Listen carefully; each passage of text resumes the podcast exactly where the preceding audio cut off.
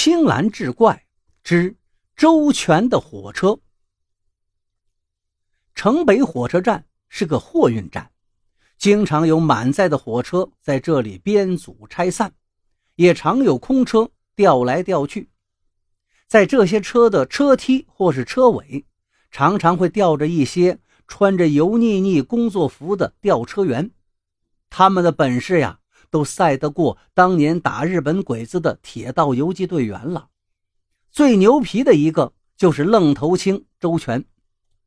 他一只脚蹬着梯子，一只手吊车把，另外一只手还挥舞着信号旗，嘴里不是吹着吊车哨，就是嚼着槟榔。再快的车也能轻易的飞身上去。周全这小子，据说是当年的巡道工老马从枕木边捡来的弃婴，从小吃着铁道家属区的百家奶，听着轰隆隆的火车声。七八岁就能跳车爬车，比猴子都灵巧。老马改成班道之后，这小子就学着放车栏杆、打信号旗，俨然跟个小司令似的。周全后来上了学，可读到初中再也没心思念了，死活闹着要干铁路。后来总算是如愿当了一名吊车员。有一天，周全走着铁道去北站。走到嘉山的弯道时，遇到一对时髦的小情侣，两个人在铁道上嘻嘻哈哈，还捡着小石子儿互相扔着玩。周全一看，脸顿时一黑，站在安全线外吆喝：“现在是北京时间十四点，马上有车要经过这儿了，请离开轨道，站到线外，别拿生命开玩笑。”女青年一听，像个受惊的小鹿。一下子就跳到了路边，而男青年却挑衅似的冲着周全说道：“你管什么闲事？你几百瓦的灯泡啊！”周全严肃地指着山的另一头，那边果然有明通车信号了。拦车杆放下时伴着的警钟声是附近的人都很熟悉的，可这个男青年偏偏就歪着头站着，跟周全赌气。我就在这站着，能把我怎么样？重车将要来到，轨道都在震动。周全指着轨道厉声道：“你是不是这附近的？轨道这么跳，就是重车要来了。可别说我没警告过你。”男青年反而坐了下来，耍赖道：“叫火车停停。平时打的乘的都是汽车，今儿我要打个火车的。”其实他那满不在乎的模样，纯粹是装出来的。说话间，火车头已经进了山口，一转弯，司机就看见路边的周全了。而那个男青年早已被轰轰隆隆的火车头给吓坏了，不由得连滚带爬的离开了铁道。而周全则潇洒的趁车头转弯的慢速，一掉一跳，人已经上了驾驶室。女青年在那边佩服地朝着周全翘了翘大拇指，气得坐在地上的男青年冲他直挥拳头。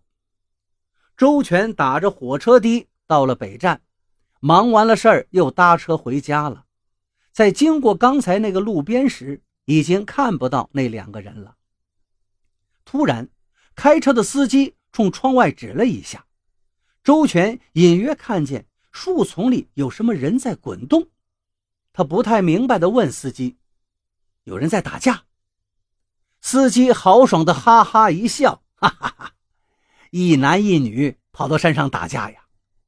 周全这才明白了是怎么回事，顿时红了脸，没再吭声。周全到道口跳车回到家，老马正喝着小酒，吃着卤肉。周全没有搭理老马，一头冲进自己屋子，拧开水龙头。哗哗的冲澡，不知怎么的，今天他的眼前总是晃动着那一对男女的影子。他觉得那么胆小又那么撒野的不算男人，那种女人呢也不是什么好女人。这一男一女在树丛里滚来滚去，太不成体统了。呸！周全洗完澡，光着脊梁，虎着脸，抄起一把锤子。扭头出门。可是脚还没跨出门呢，老天突然下起雨来，一时间黑云堆积，如同入夜一般。周全从墙沟上摘下雨衣，就冲出了搬道房。他一步两枕木地跑着，他也不知道自己这么着急要去干什么，是打人呢，还是要去看看那一对男女现在怎么样了？周全正跑着。迎面撞上了一个落汤鸡似的男青年，一看正是那个胆小如鼠的家伙，却没看到后面跟着那个女青年。那个家伙见是周全，立刻跳下路基，狼狈不堪地跑掉了。周全没有来得及细想，道口来车的警钟又响了，他急忙向弯道那边跑去，远远的就瞧见白花花的一团东西横在铁轨上。枕木和铁轨都在震动，火车逼近了。周全发疯似的跑上前，一看那团白花花的东西，竟然就是那个女青年。此刻他披头散发，全身赤裸，横卧在转弯处。那可是火车司机的视线死角啊！